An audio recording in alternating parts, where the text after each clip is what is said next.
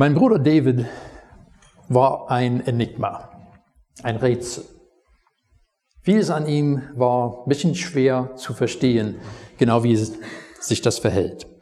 Auf der einen Seite hat ein IQ-Test, äh, ja, das gezeigt, was wir sowieso schon vermutet haben, dass er hochintelligent war. Aber er hat es nur mit Hängen und Würgen geschafft, die Schule fertig zu machen. Zwei verschiedene Studiengänge, viele Jahre auseinander, hat er abgebrochen. Aber er war auch ein Autodidakt. Das ist jemand, der sich selber verschiedene Dinge beibringen kann. Alles, was ihn interessiert hat, das konnte er sich selbst beibringen. Da brauchte er keine Schule oder sonst was. Der konnte das selber rausdüften, wie das geht. An vielen Stellen war es ziemlich verblüffend. Mit 13 hat er zum ersten Mal Probleme mit dem Gesetz bekommen. Man merkt am Wortlaut, das bedeutet nicht zum letzten Mal. Durch die Jahre ist er also verschiedentlich verhaftet worden, hat verschiedene Strafen auferlegt bekommen. Er konnte sehr bedrohlich wirken. Er konnte Menschen ganz schöne Angst einflößen. Mir als einen kleineren Bruder in unserer Kindheit habe ich, also ich habe das schon sehr früh erleben dürfen. Aber mir ist kein Fall bekannt, in dem er jemanden körperlich irgendwie geschadet hätte. So bedrohlich, wie er gewirkt hat. Und es war auch immer wieder deutlich in seinem Leben, dass der christliche Glaube ihm viel bedeutet hat. Dass das für ihn etwas ganz Wesentliches war in seinem Leben. Aber an seinem Lebensstil, wie er gelebt hat, vieles, was er getan hat, schien das nicht so ganz klar zu sein. Hätte man ihm die Frage gestellt, wer bist du? Hätte er bestimmt verschiedenste Antworten darauf gefunden. Aber meine Vermutung, ich kann an dieser Stelle nur spekulieren, aber meine Vermutung ist, dass er dabei auch keine Antwort gefunden hätte, die ihn selbst wirklich zufriedengestellt hätte. Aber ich vermute, dass fast jeder hier sagen könnte, dass man diesen Zweifel an der eigenen Identität hat. Selbst wenn man eine erfolgreiche Schullaufbahn und gar akademische Karriere abgeschlossen hat, wenn man äh, ordentlich Arbeit nachgeht, auch wenn man äh, also stabile oder zumindest einigermaßen stabile Familienverhältnisse hat, kommen immer noch diese Fragen. Was macht mich aus? Wer bin ich eigentlich? Wenn man all diese anderen Dinge um mich herum, all diese Einflüsse, die auf mich einwirken wollen, irgendwie wegnehmen könnte, was gar nicht geht, aber wenn man die wegnehmen könnte, was bliebe dann? Identität ist ein ganz heißes Thema. Und etwas wie Identitätspolitik zum Beispiel kann die Gemüter ganz schön erhitzen. Wer bin ich? Was macht mich aus? Was macht mich wichtig? Vor einigen Wochen habe ich mit dieser Predigtreihe über Identität begonnen. Und in der ersten Predigt, also die habe ich den Titel gegeben, die wahrste Wahrheit über dich gegeben. Und dort gesagt, was wir tun, also sei es unser Job oder auch andere Beschäftigungen, die wir haben, die haben eine große Bedeutung für unser Leben. Überhaupt keine Frage. Aber das sagt nicht die wahrste Wahrheit über dich aus. Was wir haben, gerade in unserer Gesellschaft, wollen viele Leute zeigen, wer sie sind, durch das, was sie haben. Aber auch das sagt nicht die wahrste Wahrheit über dich aus. Und was wir begehren, sei es unsere Sehnsucht für die Zukunft oder unsere sexuelle Neigung, diese Dinge mögen auch Wahrheiten über uns aussagen, aber nicht die wahrste Wahrheit. Die wahrste Wahrheit finden wir auf der ersten Seite der Bibel. Wir sind in Gottes Abbild erschaffen. Und diese Wahrheit versichert uns, dass wir wertvoll sind, unabhängig davon, was wir tun, was wir haben und auch was wir begehren. Aber dann kommt zwangsmäßig die Frage auf, wenn wir in Gottes Abbild erschaffen sind, warum sind wir nicht ein bisschen göttlicher? Warum ist unser Leben nicht ein, zumindest ein bisschen himmlischer, wenn wir in Gottes Abbild erschaffen sind? Wenn man in der Bibel weiterliest, nach dieser erst, schon angesprochenen ersten Seite, kommt man relativ schnell zu der Stelle 1. Mose 3, wo wir sehen, dass die Menschen, die in Gottes Abbild erschaffen sind, eine direkte Anweisung, ein direktes Gebot von Gott, also dem entgegengehandelt haben, ein Gebot von Gott übertreten haben, ein Gebot von Gott gebrochen haben.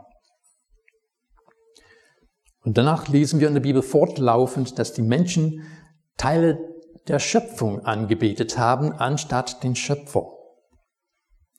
Wir haben ein Wort, das dieses Problem eigentlich recht gut schildert, Abgötterei.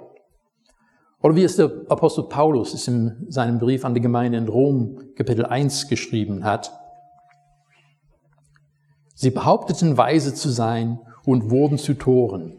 Und sie vertauschten die Herrlichkeit des unvergänglichen Gottes mit Bildern, die einen vergänglichen Menschen und fliegende und vierfüßige und kriechende Tiere darstellen. Nun, Götzendienst, wie sie in der Antike praktiziert wurde, ist in unserem Breitengrad gar nicht mehr so üblich. Allerdings muss man dazu sagen, es ist in unserem Breitengrad nicht mehr üblich, weil hier der christliche Glaube lange Zeit vorherrschend war. Es gibt andere Teile der Welt, wo Götzendienst, ähnlich wie es in der Antike gewesen ist, heute noch so praktiziert wird. Aber nur weil Götzendienst in dieser Form in unserem Breitengrad nicht so üblich ist, heißt nicht, dass wir keinen Götzendienst beziehungsweise keine Abgötterei praktizieren. Für uns sind es dann nicht mehr so viel die bestimmte, also kleine Figuren, die hingestellt werden, die dann angebetet werden. Es sind andere Dinge in unserem Leben, die den Platz von Gott einnehmen wollen. Ich denke, drei Kategorien fassen einen Großteil davon zusammen. Anerkennung, Besitz, Sexualität.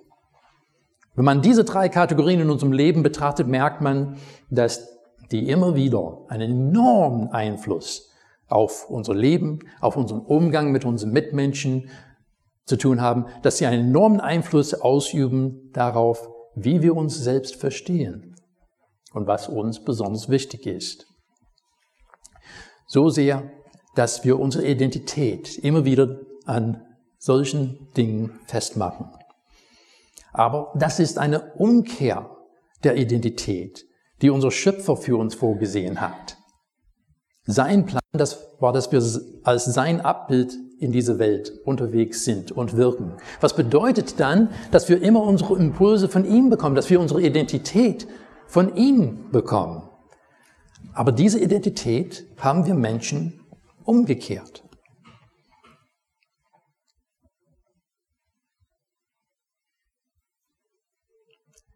Und es ist ein Problem, wenn etwas seine schöpfungsgemäße Bestimmung, wenn äh, etwas nicht mehr den Zweck erfüllt, wofür es gedacht ist. Ich habe eine interessante kleine Geschichte gefunden von einem Soldaten, der wurde verwundet und der wurde zum Krankenhaus geschickt. So ist am Krankenhaus angekommen, großes, imposanter Bau.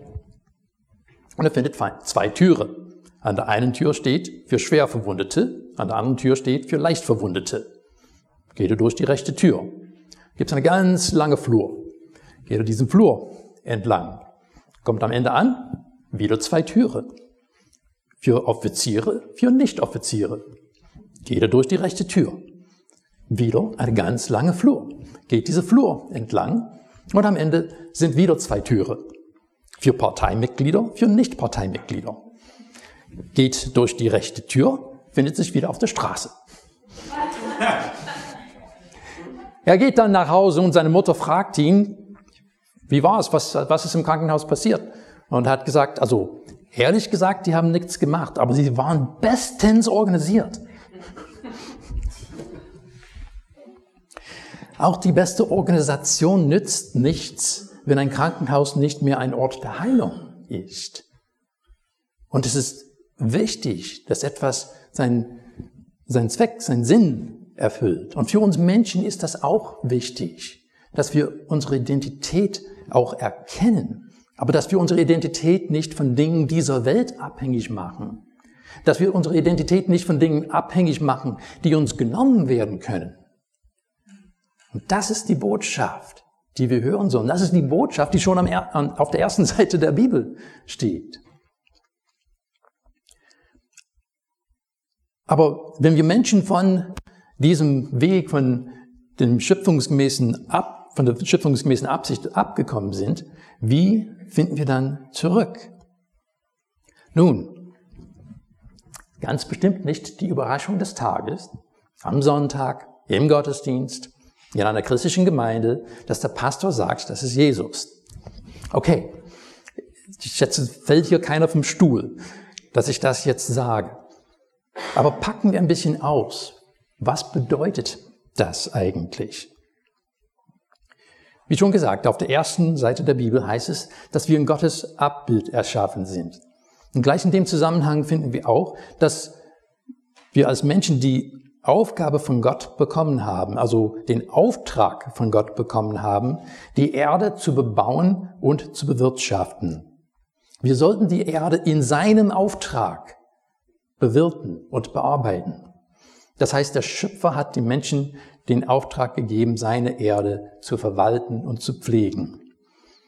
Aber die Menschen haben den Auftrag als Auftragnehmer abgelehnt und gesagt, wir wollen lieber den Auftraggeber sein.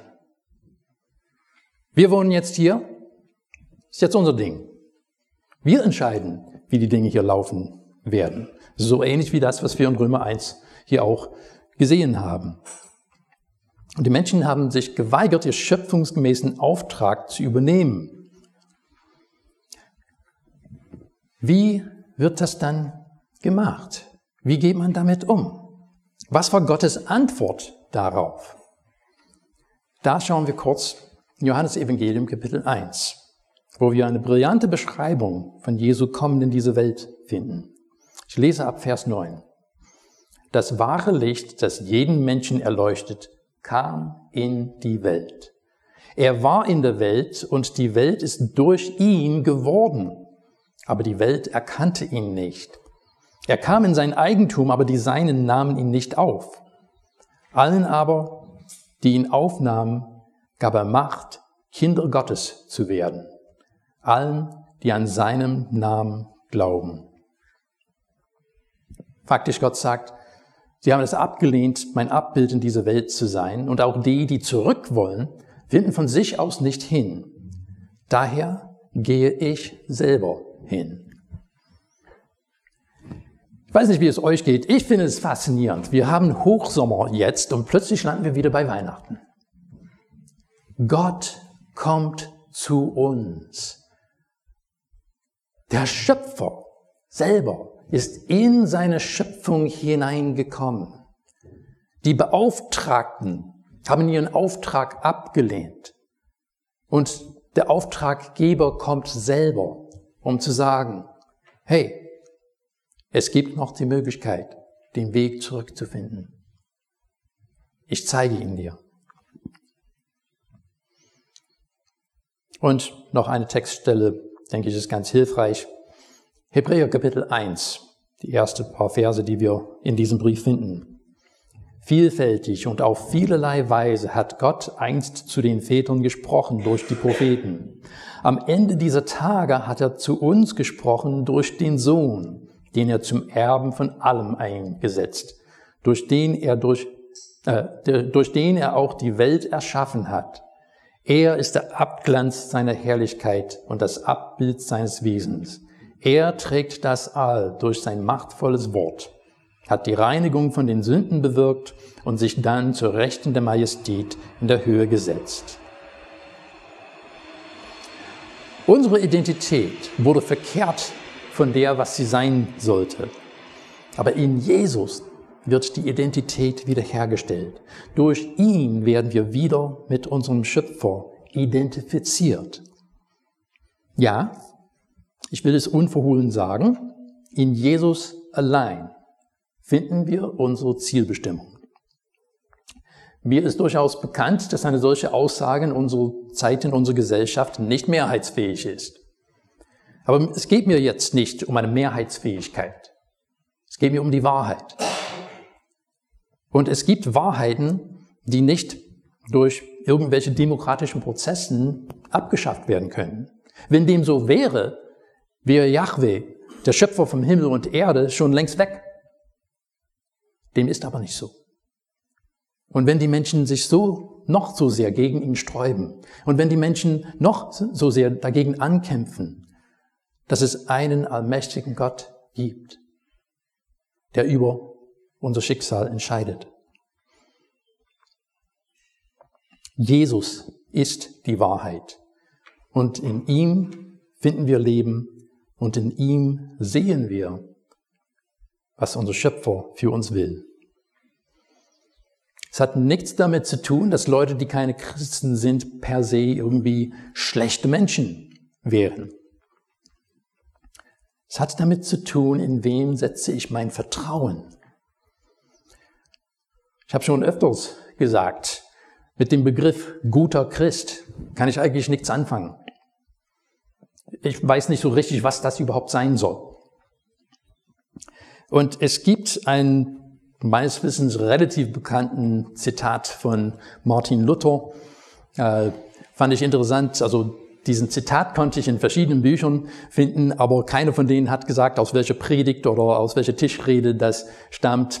Jedenfalls äh, wird dem Martin Luther äh, zugeschrieben gesagt zu haben, mir, also es ist mehr als was hier angezeigt wird, aber mir ist es bisher wegen angeborener Bosheit und Schwachheit unmöglich gewesen, den Forderungen Gottes zu genügen.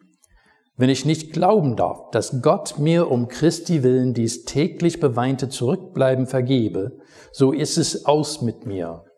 Ich muss verzweifeln, aber das lasse ich bleiben. Wie Judas an dem Baum hängen, das tue ich nicht. Ich hänge mich an den Hals oder Fuß Christi, wie die Sünderin. Ob ich auch schlechter bin als diese, ich halte meinen Herrn fest. Dann spricht er zum Vater, dieses Anhängsel muss auch durch. Es hat zwar nichts gehalten und all deine Gebote übertreten, Vater, aber er hängt sich an mich. Was will's? Ich starb auch für ihn. Lass ihn durchschlüpfen. Das soll mein Glaube sein. Zum Beginn von dieser Predigt habe ich von meinem Bruder David gesprochen. Er ist ein ziemlicher Enigma, ein Rätsel, für mich zumindest. David ist vor sieben Jahren in einem Autounfall ums Leben gekommen. Und einige Leute, gerade aus dieser Gemeinde, haben mich damals gefragt, war er Christ? Das ist eine Frage nach der Identität. Auf diese Frage habe ich geantwortet, ja, aber sein Heiligschein hing ganz schön schief. Weißt du, unsere übliche Vorstellung ist, dass es eine Waage gibt. Und irgendwann werden unsere gute Taten auf einer Seite von dieser Waage gestellt und unsere schlechte Taten werden auf die andere Seite von dieser Waage gestellt. Und dann wird geguckt, welche Seite überwiegt. Und je nachdem, welche Seite überwiegt, entscheidet das darüber. Himmel, Hölle, weiter existieren, nichts existieren. Da gibt es auch viele Theorien unter der Menschheit.